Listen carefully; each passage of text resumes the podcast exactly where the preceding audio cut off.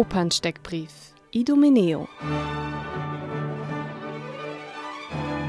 Der stärkste Satz Dem Meer entronnen habe ich das Meer in der Brust. Idomeneo in seiner großen Arie Fuor del Mar im zweiten Akt.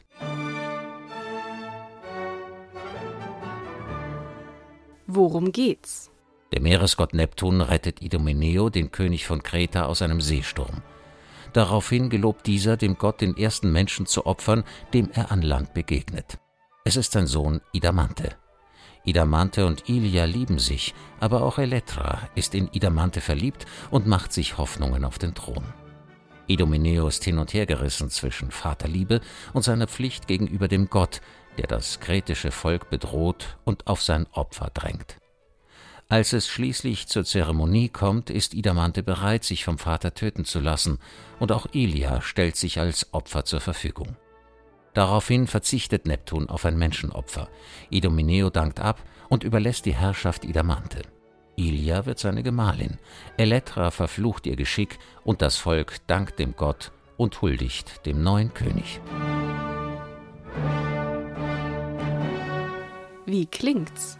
Mozarts Idomeneo ist einer der wenigen Fälle in der Musikgeschichte, in dem wir viele Beschreibungen davon haben, wie konkret das Orchester geklungen haben könnte. Und das kommt daher, dass der ursprüngliche Kurfürst Karl Theodor, der zunächst in Mannheim Regent war, 1777 nach München gekommen ist und die berühmte Mannheimer Hofkapelle fast eins zu eins oder sehr viele zentrale Mitglieder mit nach München gewandert sind.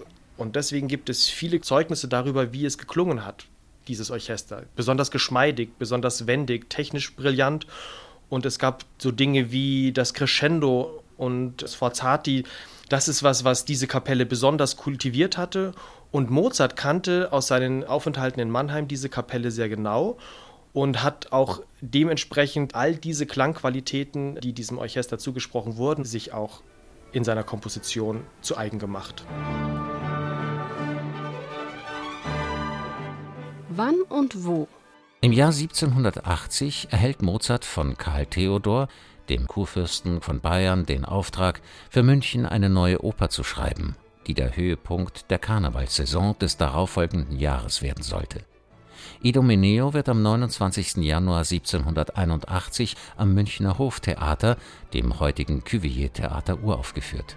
Für Wien überarbeitet Mozart sein Werk. Diese zweite, sogenannte Wiener Fassung kommt fünf Jahre später zur Aufführung.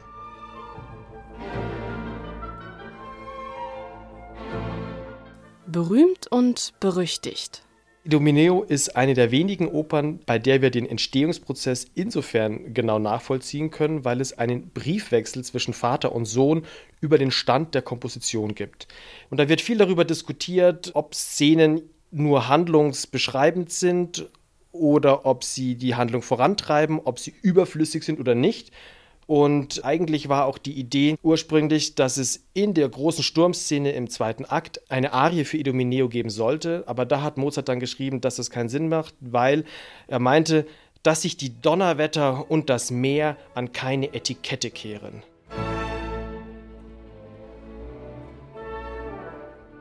Was sagen andere? Ich war ganz supprimiert noch hat mir keine Musik den Effekt gemacht. Das ist eine magnifique Musik. So zitiert Mozart den Kurfürsten Karl Theodor in einem Brief an seinen Vater.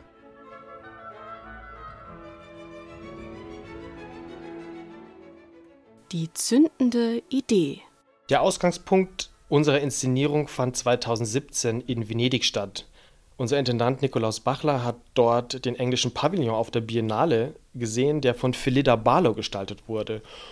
Und die Kunst Philida Barlows, die in riesigen Objekten, die fast naturhaft natürlich hingehauen oder entstehend dort standen, haben ihn in der Mischung aus Kunst und dem Betrachter, der eine Öffentlichkeit darstellt, sofort an Idomeneo erinnert und deswegen ist es dazu gekommen, dass nun Anto Romero Nunes die Regie macht und wir daran arbeiten, dass tatsächlich die Kunst Frida Barlos, die Objekte, die riesigen und großen monumentalen Objekte auf der Bühne ein eigenes Leben entwickeln, eine eigene Dynamik sich herauskristallisiert.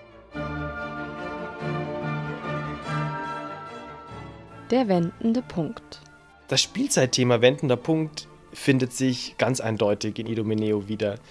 Schließlich geht es in dem Stück um einen Generationenkonflikt. Ein Vater, der in Krieg verwickelt ist, kommt zurück nach Hause und sein Sohn Idamante hat eigentlich schon angefangen, die Insel neu zu gestalten in einer Gesellschaft nach dem Krieg. Diese Generationsfrage ist ein dauernder wendender Punkt. Fürs Pausengespräch. Für Dramaturgen ist es ja immer besonders wichtig, dass es ein gutes Programmbuch auch gibt. Und bei Mozarts Idomeneo haben wir historisch den Fall, dass es für die Uraufführung 1781 zwei Programmbücher gibt. Normalerweise, so war es die Tradition damals, wurde in München das Textbuch in der Originalsprache und in einer Übersetzung als Programmbuch gedruckt. Das ist auch hier geschehen. Als aber Mozart weiter an dem Stück gearbeitet hat und dieses Buch schon längst im Druck war, hat sich so viel verändert und so hat man kurzfristig die sogenannte nächste Münchner Fassung gedruckt erneut, allerdings beim zweiten Druck, das zweite Mal des Programmbuches, des Textbuches, nur auf Italienisch.